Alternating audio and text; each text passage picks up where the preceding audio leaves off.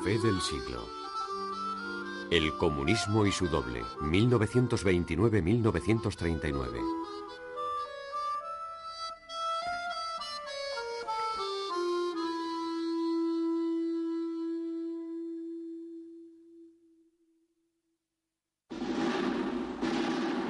La revolución rusa rompe la historia. De golpe se forjan los mitos que atravesarán la prueba del tiempo. La revolución de octubre es una revolución proletaria. Por primera vez los obreros ostentan el poder y tratan de crear un hombre nuevo. La revolución de octubre solo es la primera etapa de la revolución mundial. Es un modelo universal llamado a liberar al género humano. Estas dos circunstancias crean la creencia, suscitan el entusiasmo, justifican el sacrificio. A finales de los años 20 la revolución ha fracasado en todas partes, en Alemania, en Hungría, en Italia, en China.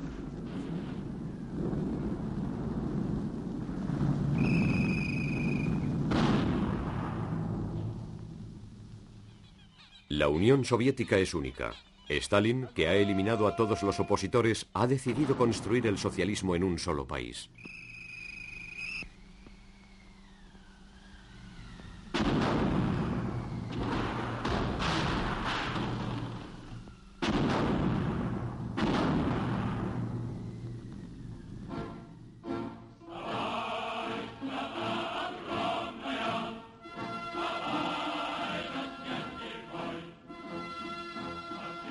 Construir el socialismo en un solo país. A principios de los años 30, Stalin impulsa la gran corriente y ofrece una perspectiva grandiosa. Es un proyecto vanguardista que todo el país saluda con vehemencia. La sociedad soviética, el partido, la inteligencia, sienten una emoción intensa por esta inmensa ruptura que va a liberar a Rusia del retraso.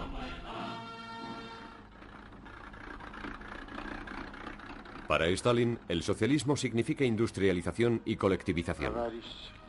Camarada Lenin, tú soñabas con 100.000 tractores para nuestros campos. Aquí los tienes.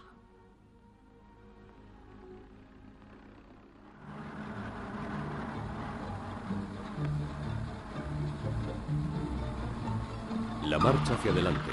La segunda revolución rusa que impone la colectivización total. La orientación es muy clara. Suprimir la propiedad individual de la tierra y sustituirla por la gestión colectiva mediante métodos modernos y mecánicos.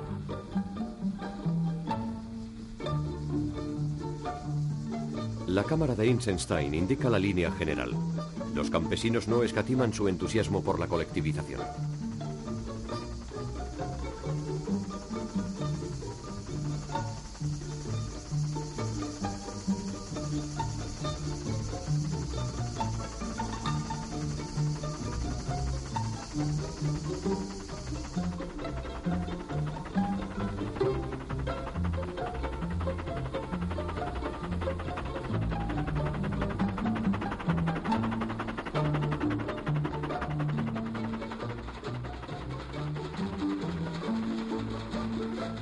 La realidad es más tenebrosa. El Partido Comunista se moviliza contra los pequeños o medianos propietarios. Stalin ha decidido que los kulaks están destinados a desaparecer como clase. Y así es en efecto. Detenidos, deportados, ejecutados, desaparecerán cientos de miles.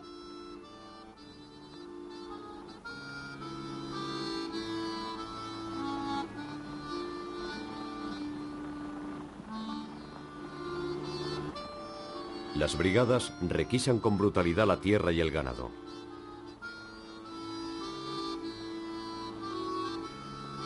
La desorganización de la producción, provocada por la colectivización con ametralladora y la matanza del ganado por parte de los campesinos, provoca una plaga de hambre terrible que ocasiona 5 millones de víctimas.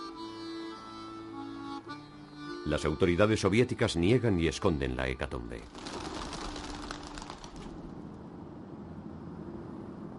Los viajeros que vienen de Occidente admiran la transformación del país. Los rusos dominan un viaje organizado que esconde el número de víctimas detrás de las cifras de la producción. El viejo jefe radical Edward Herriot, a quien pasean por Ucrania en medio del episodio de hambre más fuerte, exclama, He atravesado Ucrania. La he visto como un jardín en pleno rendimiento. Aseguran que este lugar pasa por una mala época. Yo solo he visto prosperidad. Existe un abismo enorme entre la tragedia de la desculaquización y las imágenes que propaga el régimen llenas de radiante optimismo.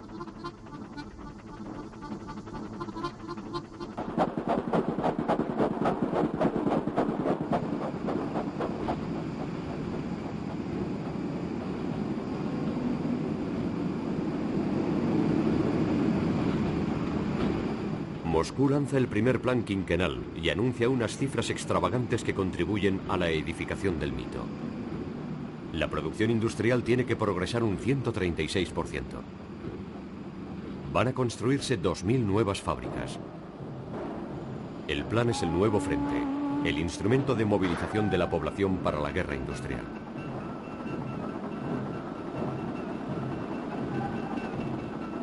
Los altos hornos y el acero bien templado dan origen a la sociedad socialista.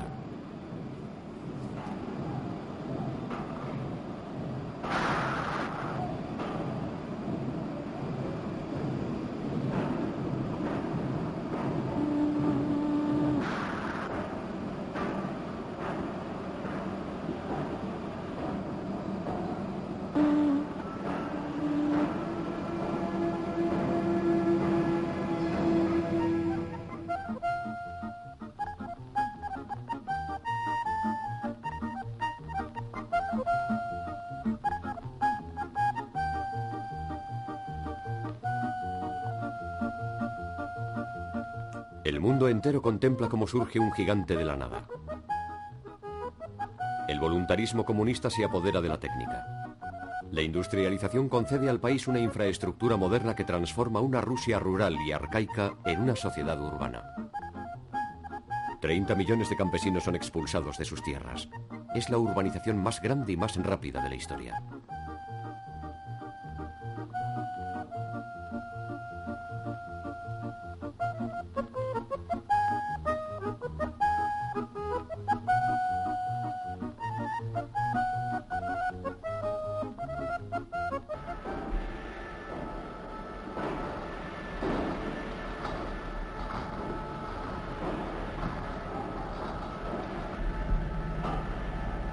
Ejército industrial necesita ser estimulado sin cesar.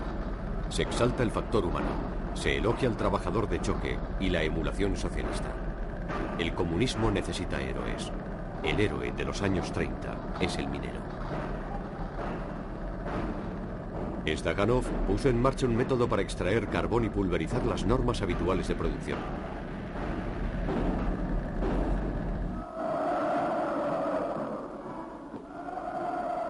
Se da un modelo para todo el país. El estajanovismo, la superación de uno mismo para la victoria del socialismo.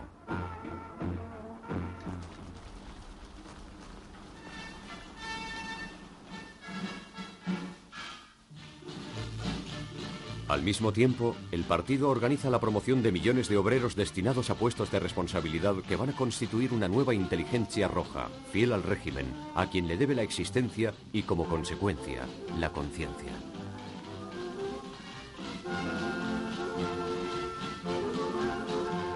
Estos directivos reciben privilegios materiales, proporcionales a sus responsabilidades.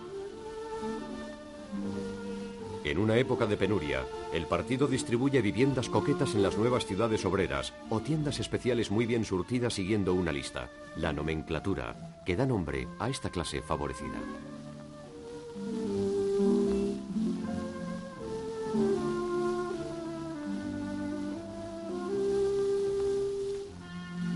En torno al programa de industrialización del país a marchas forzadas, se forma un consenso que permite al partido Estado apoyarse en una clase social que se está formando.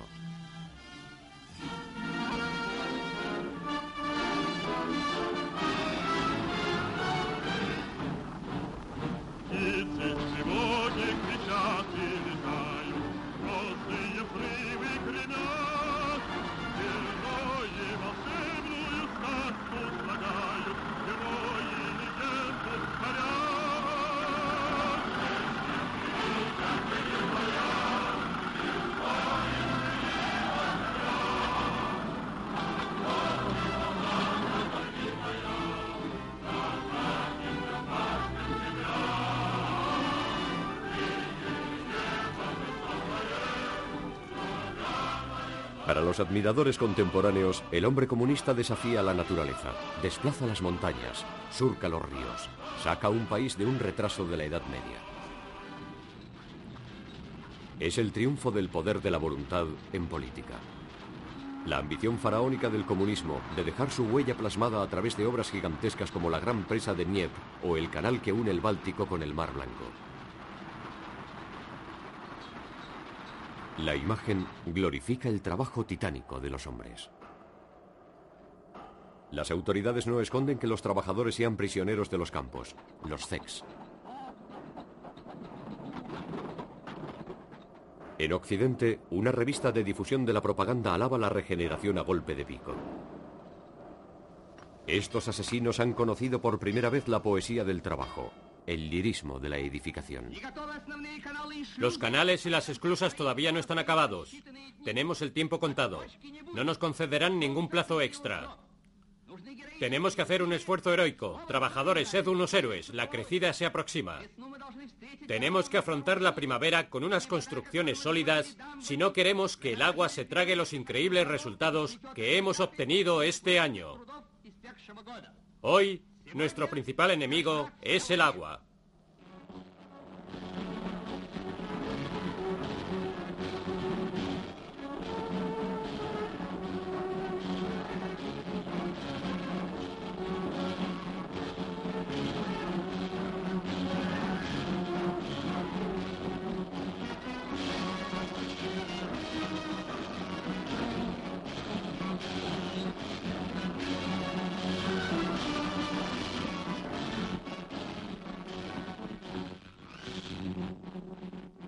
Cuando por fin terminaron el canal, le pusieron el nombre de Stalin, quien no permitió que nadie más tuviera el honor de inaugurarlo.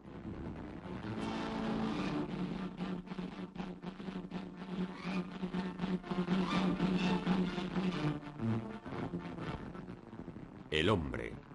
Estas palabras suenan con dignidad, exclamaría Gorky durante las ceremonias. Cientos de miles de Zex murieron para que el canal pudiera existir.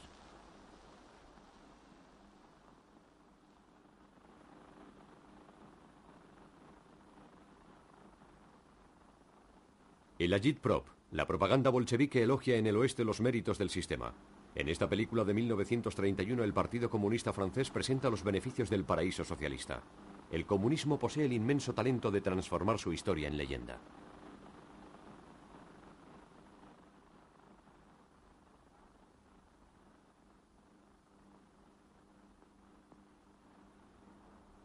El socialismo es un único país construido sobre la planificación centralizada. Muestra su superioridad sobre la anarquía capitalista.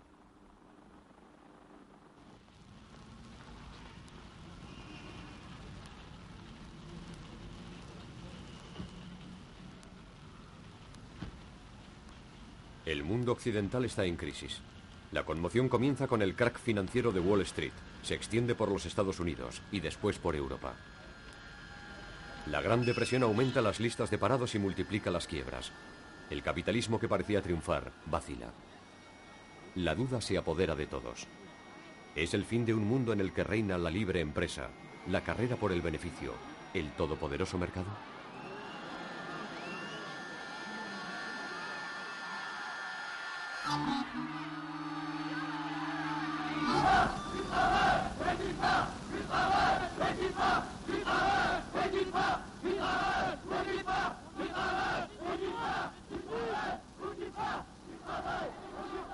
El obrero de Europa o de América, afectado por la crisis, tiene unas razones muy poderosas para la lucha, para combatir su condición. En las marchas del hambre, las huelgas duras, los comunistas están en primera fila dando ejemplo, adoctrinando a las pequeñas tropas como hace el joven Maurice dirigente del partido francés.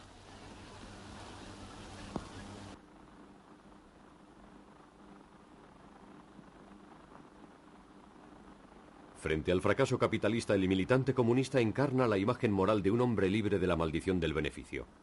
Generoso, solidario, seguro de su destino. El hombre del futuro.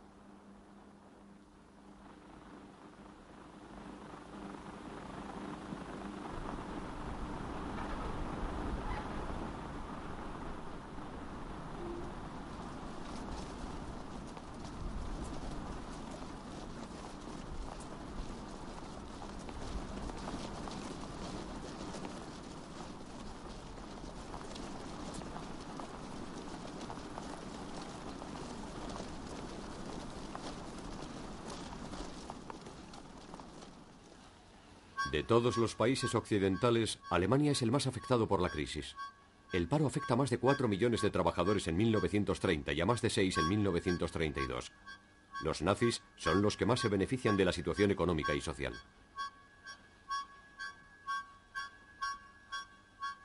Grandes contingentes de jóvenes, parados, una clase media aterrorizada, unos obreros venidos a menos, ven en Hitler un remedio a su desesperación. Hitler promete a los alemanes el fin de sus tormentos, la venganza del Tratado de Versalles, un gran Reich. Echa la culpa a la democracia vergonzosa, a los judíos, a los comunistas.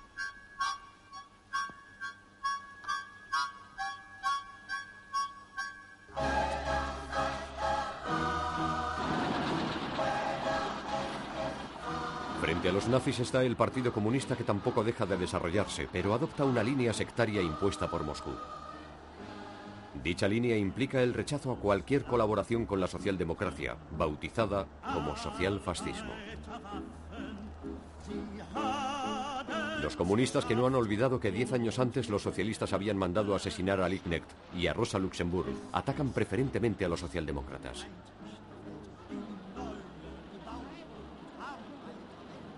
La socialdemocracia es el enemigo más peligroso del movimiento obrero, repite Ernst Thälmann, dirigente del Partido Comunista Alemán. El enfrentamiento de hermanos enemigos divide y desorienta a la clase obrera que representa la mitad de la población alemana. La ceguera comunista impide la constitución de un frente antifascista y favorece la ascensión y la victoria de los nazis.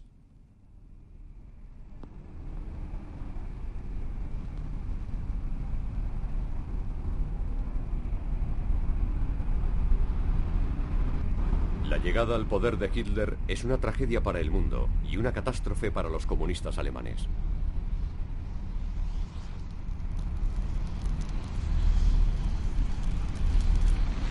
El incendio del Reichstag, el Parlamento alemán, es el pretexto para el inicio de una oleada de terror. Miles de comunistas serán detenidos y enviados a los campos de concentración. El partido será ilegalizado.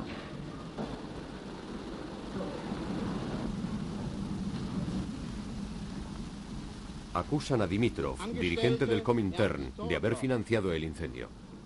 Dimitrov se defiende ante el Tribunal de Leipzig. De acusado pasa a ser acusador e inicia el proceso de Hitler. Ante los ojos del mundo entero, los comunistas encarnan la democracia frente a los nazis.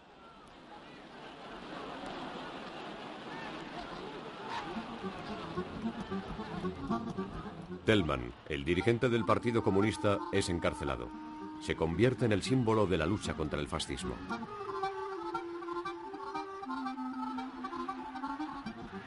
En las calles de Londres, Nueva York y París se producen manifestaciones de apoyo a Tellman.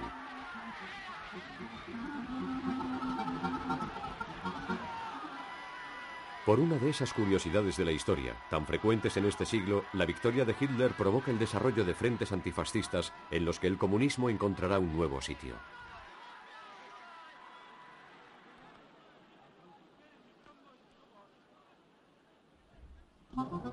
Intelectuales, artistas y escritores son los primeros en alistarse en las filas del antifascismo. Por temor a Hitler, los demócratas, los liberales, los compañeros de camino, se precipitan en este combate que no admite duda alguna. Con el antifascismo, el comunismo conoce una segunda juventud.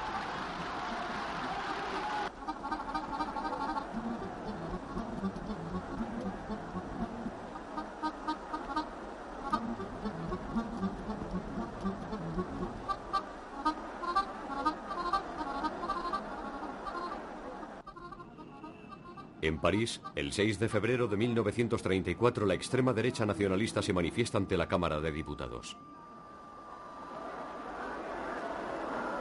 Los grupos más radicales quieren hacerse con la Asamblea. Los disturbios duran toda la noche y a la mañana siguiente se cuentan ocho muertos.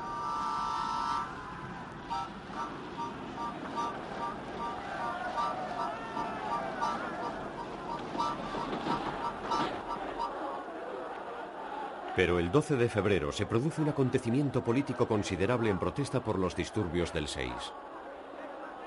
Dos manifestaciones distintas, una socialista y otra comunista, desfilan por el paseo de Vincennes.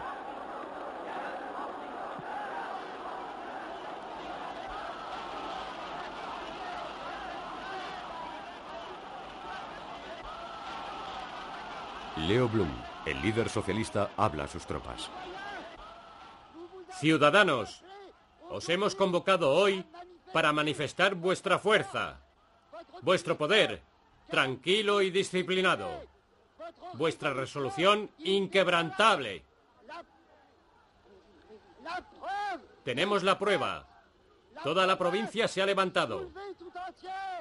Todo París se ha reunido en esta manifestación para decir a los hombres del fascismo y del realismo que no pasarán.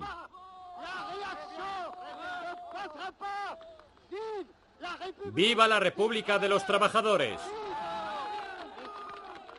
¡Viva la libertad! ¡Viva la unidad proletaria sin la que ninguna victoria es posible! ¡Viva el pueblo obrero de París!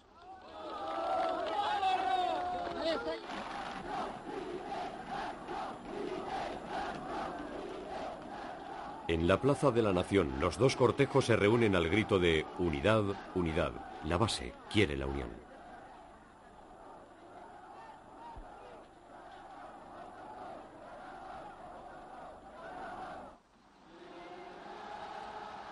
En julio de 1935, en el séptimo Congreso del Comintern, se produce un giro decisivo. Con la lección de la catástrofe alemana aprendida, se denuncia al nazismo como el peligro principal. Es necesario unir las fuerzas democráticas para luchar contra él. Con algo de retraso y ante los occidentales, Stalin se toma a Hitler en serio. Ha comprendido que es inevitable la guerra con Alemania. Toda su política exterior se ve modificada. La nueva línea del Comintern es el resultado. A la táctica clase contra clase le sustituye la estrategia de Frente Popular. El Partido Comunista Alemán.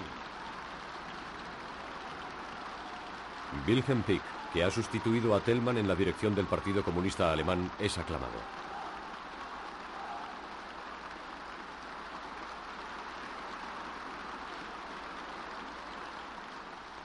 En la tribuna, Togliatti, que vive en el exilio lejos de la Italia fascista, analiza la nueva situación.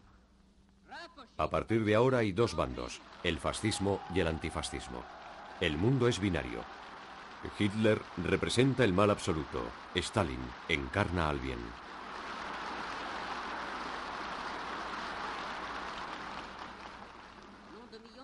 En nombre del millón de combatientes de la Revolución Proletaria Mundial, en nombre de los trabajadores de todos los países, nos dirigimos a ti, camarada Stalin, nuestro jefe, fiel seguidor de la obra de Marx, Engels y Lenin. Bajo tu dirección, la Unión Soviética se ha convertido en una defensa poderosa de la revolución socialista, una defensa contra el fascismo y la reacción, una defensa contra la guerra. Pero si hoy los burgueses intentan preguntar a los pueblos del mundo entero si quieren guerra o paz, el fascismo o el socialismo, los pueblos del mundo no quieren la guerra, no quieren el fascismo. Por eso cada vez más se vuelven hacia la Unión Soviética y se fijan en ti, camarada Stalin, jefe de los trabajadores de todo el mundo, con una mirada llena de amor y de esperanza. Los comunistas franceses se sienten honrados. Toré, situado por Moscú al mando del Partido Comunista Francés, explica cómo el partido empieza a salir del aislamiento del periodo sectario.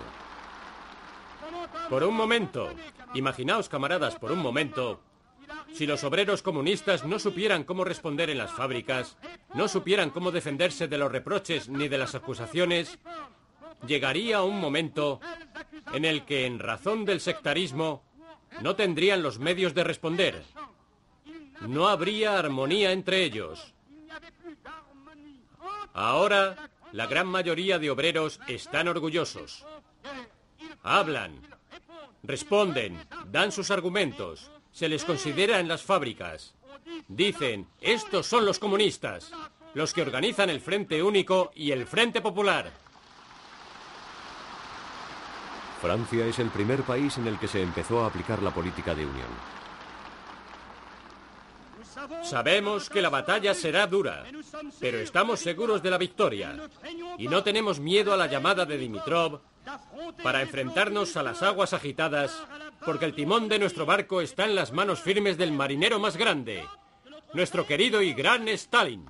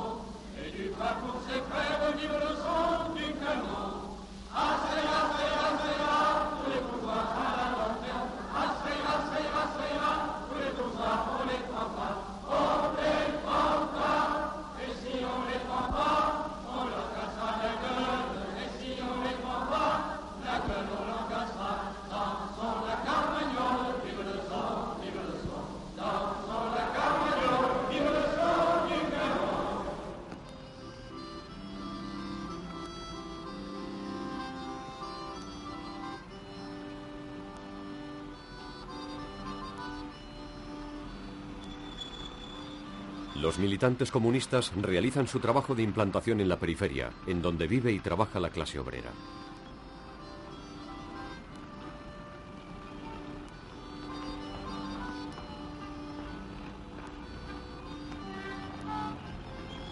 El periódico tiene que ser la plomada del partido, había dicho Lenin.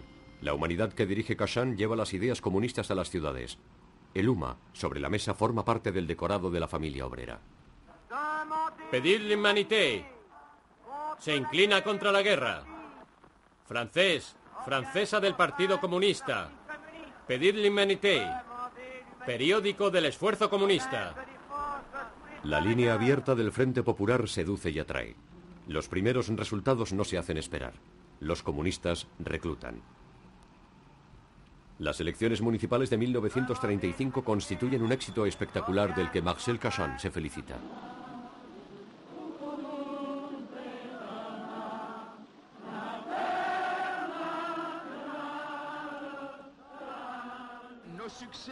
Los éxitos electorales en los dos últimos meses de mayo y junio han sido importantes en toda Francia. En primer lugar, en París, en donde el Partido Comunista es el primero de todos los partidos políticos. En la periferia parisina, a partir de ahora, hemos conseguido la mitad de todos los mandatos de todos los partidos reunidos. Tenemos rodeado a París. Los periódicos reaccionarios decían al día siguiente de las recientes elecciones, a partir de ahora París está cercado por el cinturón rojo. Es cierto, camaradas, el París de la burguesía está cercado por el proletariado de la periferia.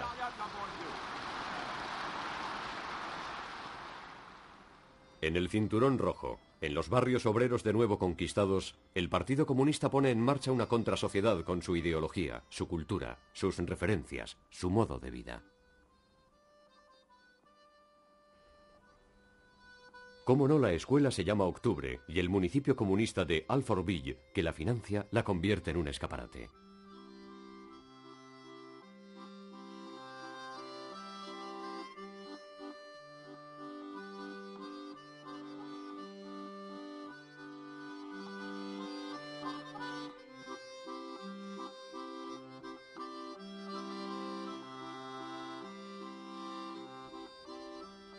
Los niños se marchan a las colonias de vacaciones y al igual que sus hermanos rusos llevan el uniforme, el pañuelo y la boina de pioneros.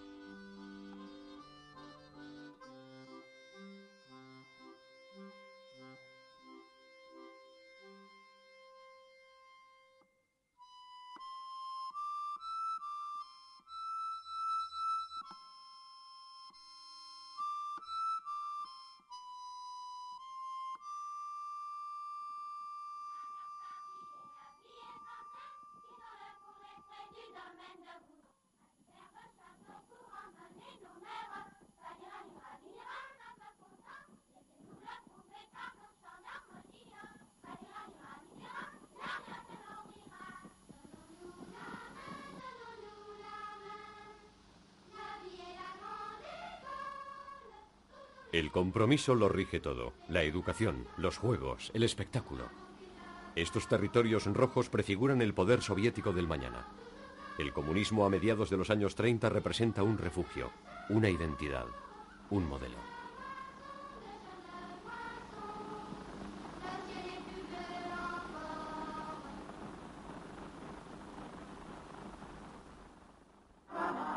En La vida es nuestra, una película de Jean Renoir producida por el Partido Comunista Francés, un parado es socorrido por jóvenes comunistas.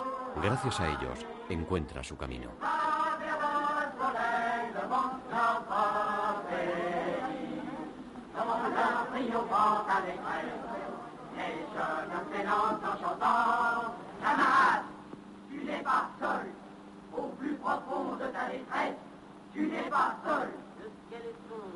L'avenir t'apparaît noir, la vie te semble sans espoir.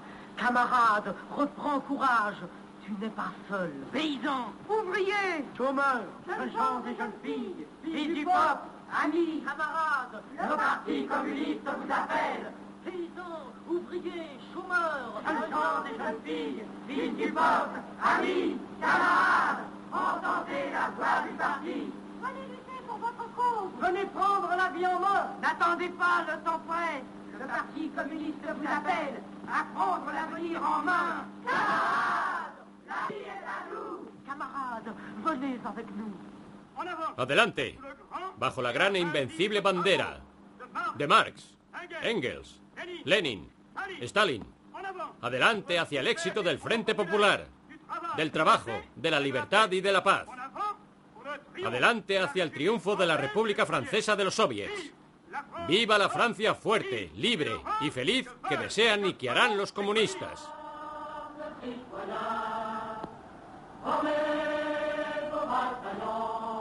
En las elecciones de 1936 el Partido Comunista Francés duplica los votos y mantiene el gobierno del Frente Popular dirigido por Leo Blum.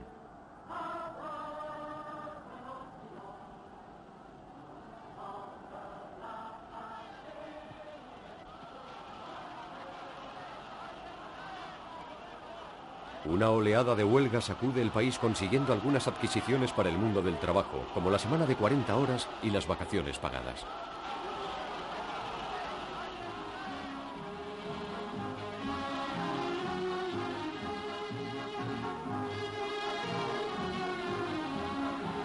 En la ilusión lírica del Frente Popular, el Partido Comunista se desarrolla de forma fulgurante, triplicando sus efectivos en solo unos meses.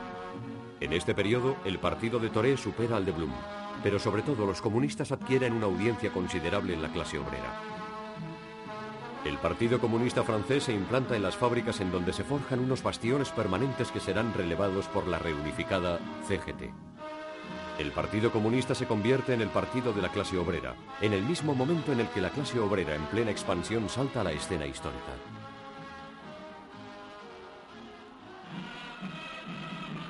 Una identificación que se inscribirá durante décadas en la conciencia de la izquierda.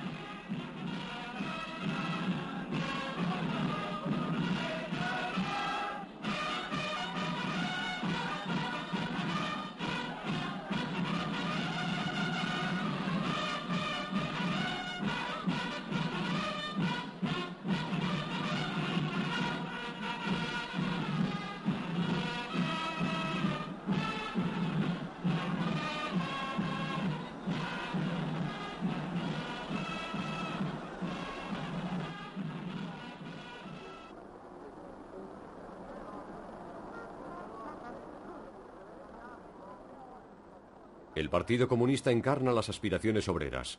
Es el vencedor de la línea antifascista. Prefigura un modelo de sociedad.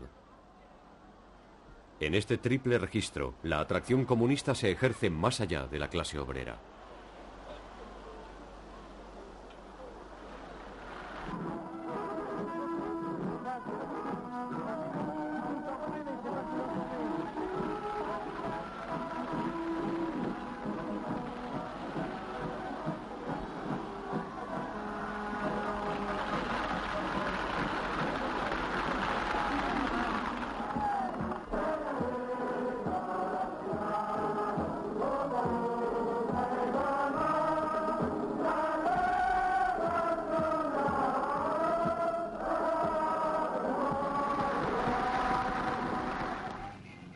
El Frente Popular venció en Madrid en febrero de 1936, unos meses antes que en Francia.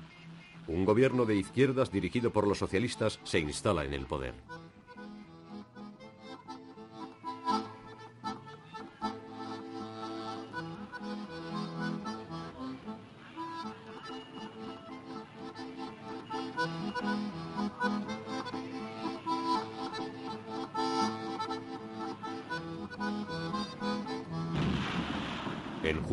Unas unidades del ejército destacadas en Marruecos se levantan contra el gobierno legítimo.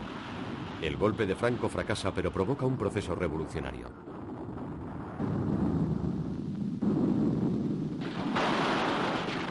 Las milicias armadas de las organizaciones obreras hacen retroceder a los militares pero quieren recoger a toda prisa los frutos de la victoria.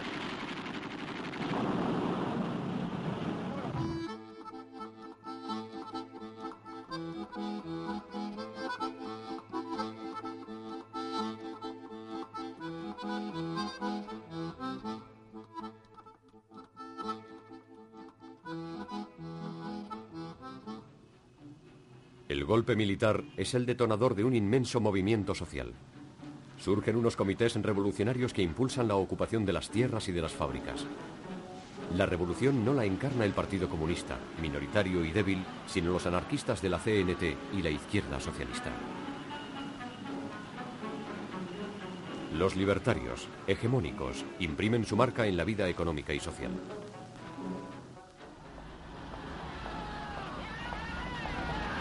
Opinión occidental se manifiesta contra la ayuda prestada por Hitler y Mussolini a Franco. En cuanto a las democracias, ellas defienden la no intervención. Al principio Stalin vacila, pero ante la amplitud de la movilización a favor de la España republicana sale de su política de espera.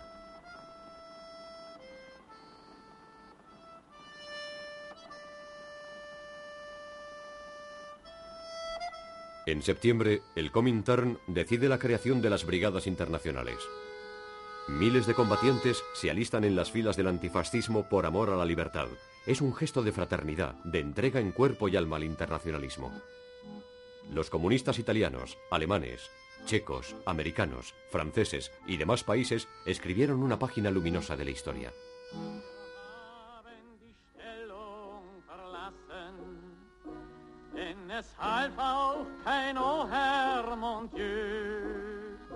Kameraden der Interbrigaden, unseren Toten ein letztes Adieu.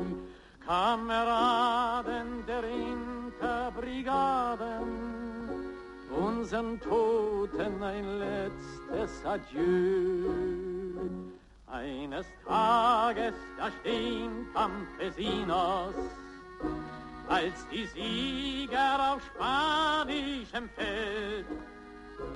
Und das Tal dort am Rio Carama wird gehören dem Mann, der's bestellt.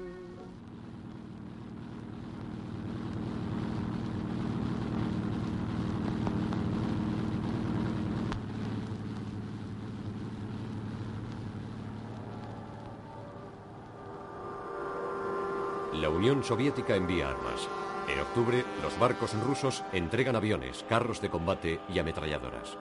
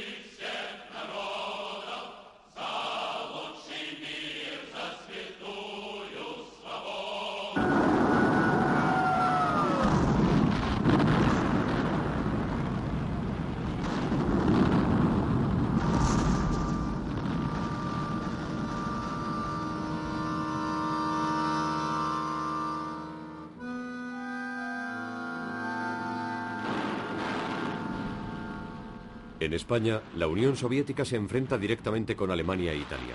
En las calles de Madrid se enfrentan el comunismo y el fascismo.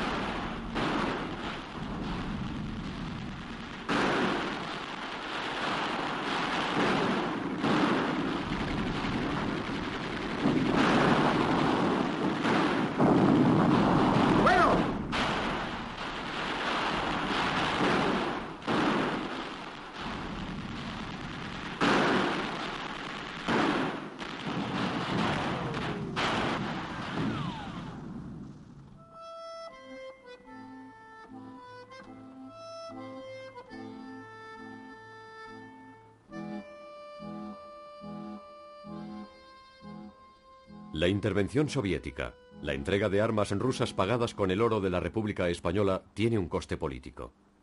La mano de los comunistas en el bando republicano. La penetración de los servicios soviéticos en todo el engranaje del Estado. Con el apoyo de la Unión Soviética, el Partido Comunista Español pasa de 5.000 a 300.000 afiliados en un año.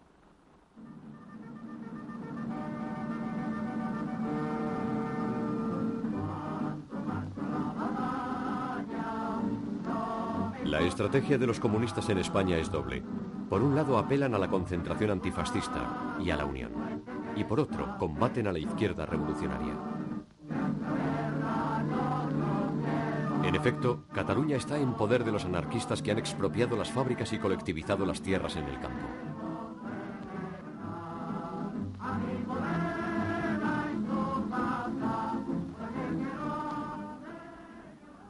Mayo de 1937 los comunistas reprimen a la izquierda revolucionaria en Barcelona. Los servicios soviéticos detienen, encarcelan, ejecutan.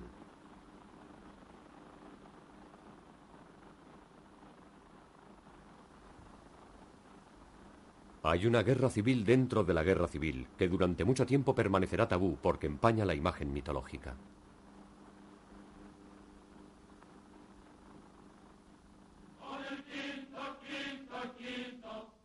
Nunca antes las dos caras del comunismo, el combate justo y la mala causa, el impulso fraternal y la represión salvaje se habían entremezclado hasta tal punto como aquí, en España.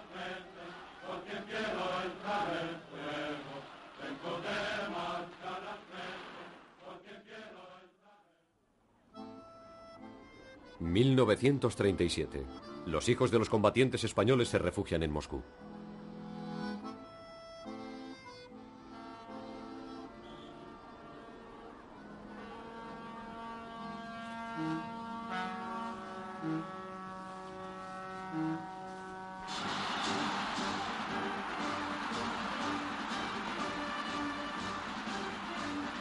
Ceremonia del vigésimo aniversario de la Revolución desfilan en la Plaza Roja y son aclamados.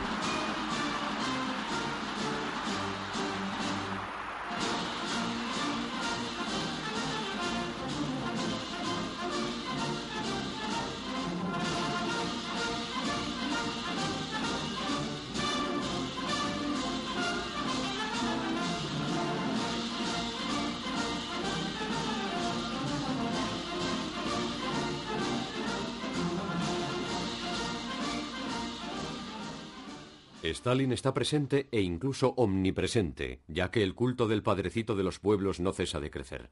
Convertido en el jefe incuestionable del comunismo mundial, Stalin ha decidido liquidar la vieja guardia bolchevique.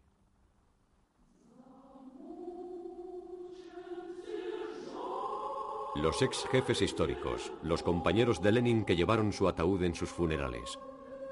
Sinoviev, Kamenev, Bukharin, Son tratados como enemigos del pueblo.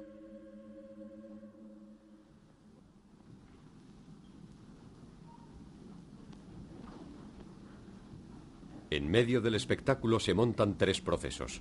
Los procesos de Moscú, para convencer a la opinión pública de que la oposición política conduce al crimen. El fiscal Wyszynski se desata en contra de los exdirigentes de la revolución. Son unos espías y unos traidores a nuestra patria y deben ser fusilados como perros rabiosos. Nuestro pueblo así lo exige. Aplastad esta podredumbre maldita.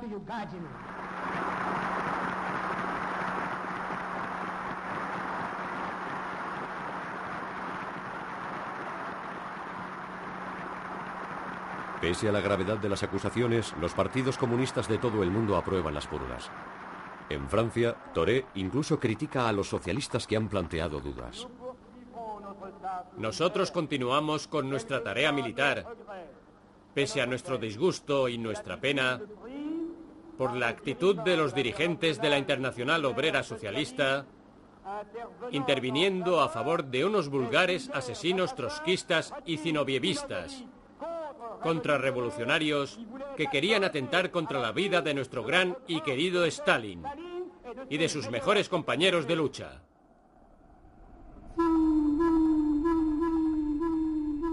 Los procesos producen una movilización ideológica sin precedentes destinada a reafirmar la unión del pueblo con su guía.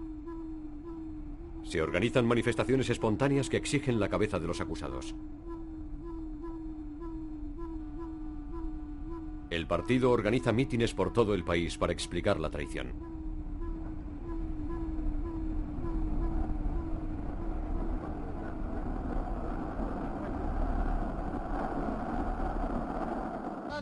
Tenemos detrás a 170 millones de ciudadanos y miembros de los Kolhots que dan fe de nuestro reconocimiento a nuestro comisario del pueblo y a su mejor guía, el camarada Joseph Vissarionovich Stalin y Nikolai Yehov, que han sabido desenmascarar y castigar a esta inmunda banda de asesinos, provocadores e inútiles. Unos crápulas, trotskistas y bujarinistas que conspiraban con los fascistas alemanes.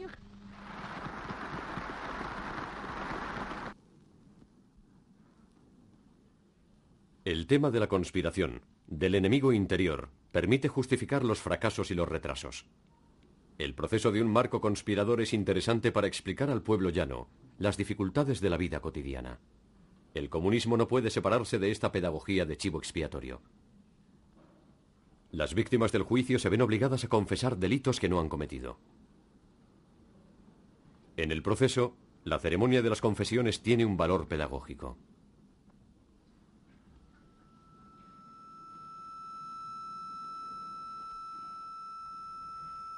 Es necesario que los acusados reconozcan que su eliminación es justa. Tienen que convertirse en cómplices de su perdición y absolver al sistema para que de este modo quede probada su infalibilidad.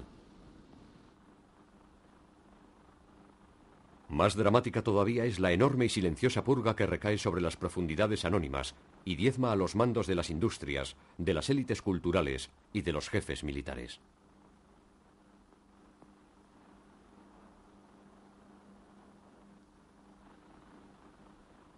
El mariscal Tukachevsky, artífice de la modernización del ejército rojo, bolchevique histórico, es condenado a muerte por traición y espionaje.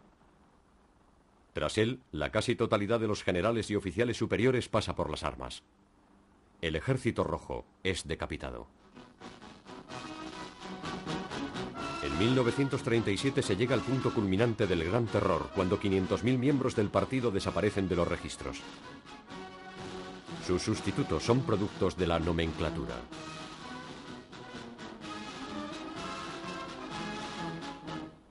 El Gran Terror encuentra su justificación en la sustitución del antiguo partido bolchevique por uno nuevo, sin memoria. Los nuevos dirigentes están dispuestos a seguir al guía, el pilar del sistema, al que le deben todo. Esta generación, simbolizada por Khrushchev, enmarcará el régimen hasta el final.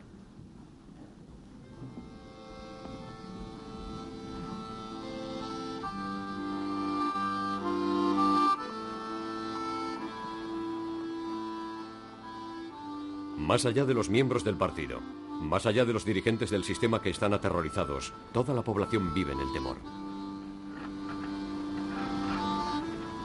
Los campos que abrió Lenin están llenos con Stalin. El inmenso archipiélago no deja de desarrollarse gracias a una flota de pueblos desplazados, opositores a los que hay que eliminar.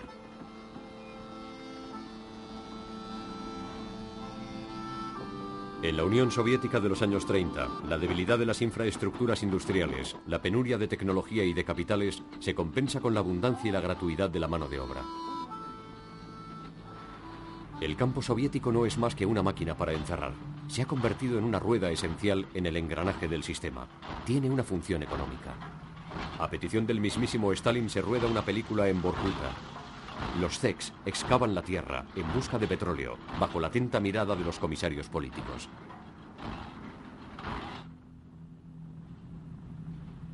Hasta se incluye en la planificación el trabajo forzado de los prisioneros. En 1938 se cuentan 8 millones de Zex que representan más del 10% de la población adulta.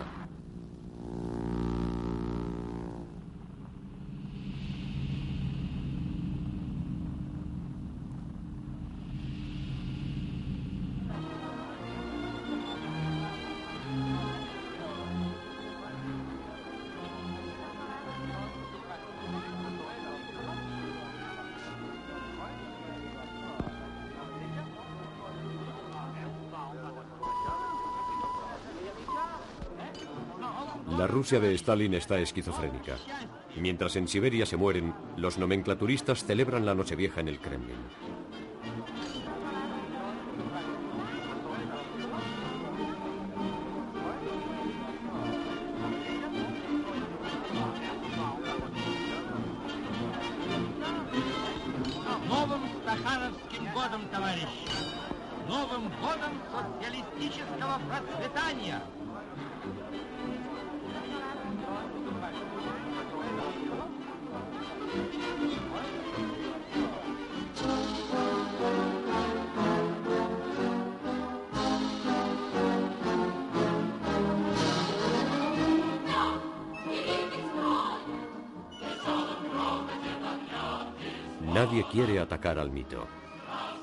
De sus peores crímenes, el comunismo sigue fascinando a sus contemporáneos. El país de los soviets se ha convertido en el país de la mentira desconcertante. La falsificación ha alcanzado las proporciones de una avalancha.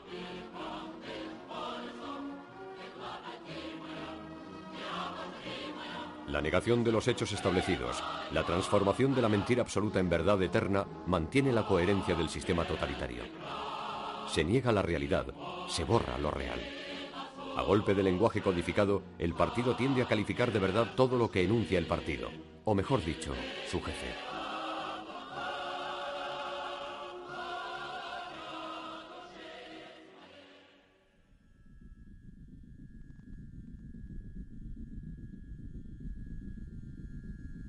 Septiembre de 1938.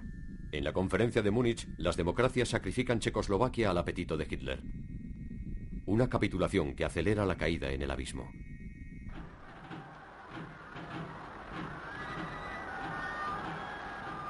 En noviembre de 1938, Stalin retira las brigadas internacionales de España.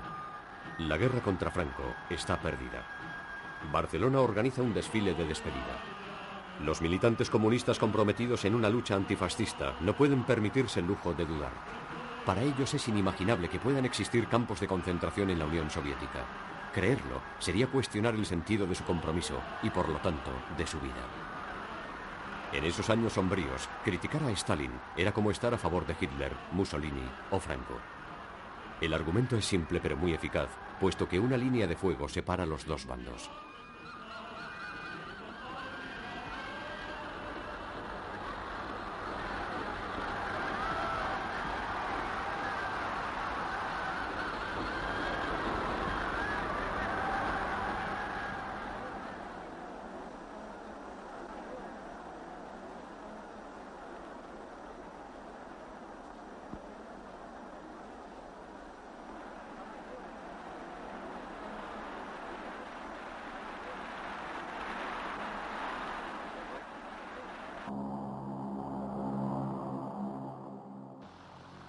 En agosto de 1939, la firma del Pacto Germano-Soviético sorprende a todo el mundo. Para los militantes comunistas es un mazazo. Durante años el comunista se había convertido en el vencedor del antifascismo. El apretón de manos entre Stalin y Ribbentrop deja anonadados a todos los que se habían comprometido contra Hitler bajo las filas de Moscú. El cambio es muy brusco, terrible, insoportable.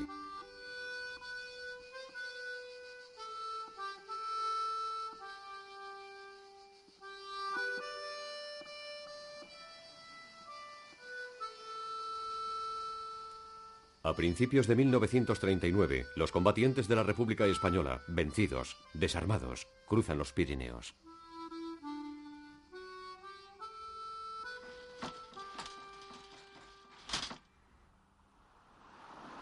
Francia cobija a esos millones de refugiados, con mujer e hijo, en los campamentos del sureste. Son unos exiliados de la historia, igual que los comunistas alemanes que se consumen en los campos de Dachau o Buchenwald. Sin duda, tuvieron que recurrir a su fe para conseguir tragar la copa que Stalin alzó, brindando por el Führer.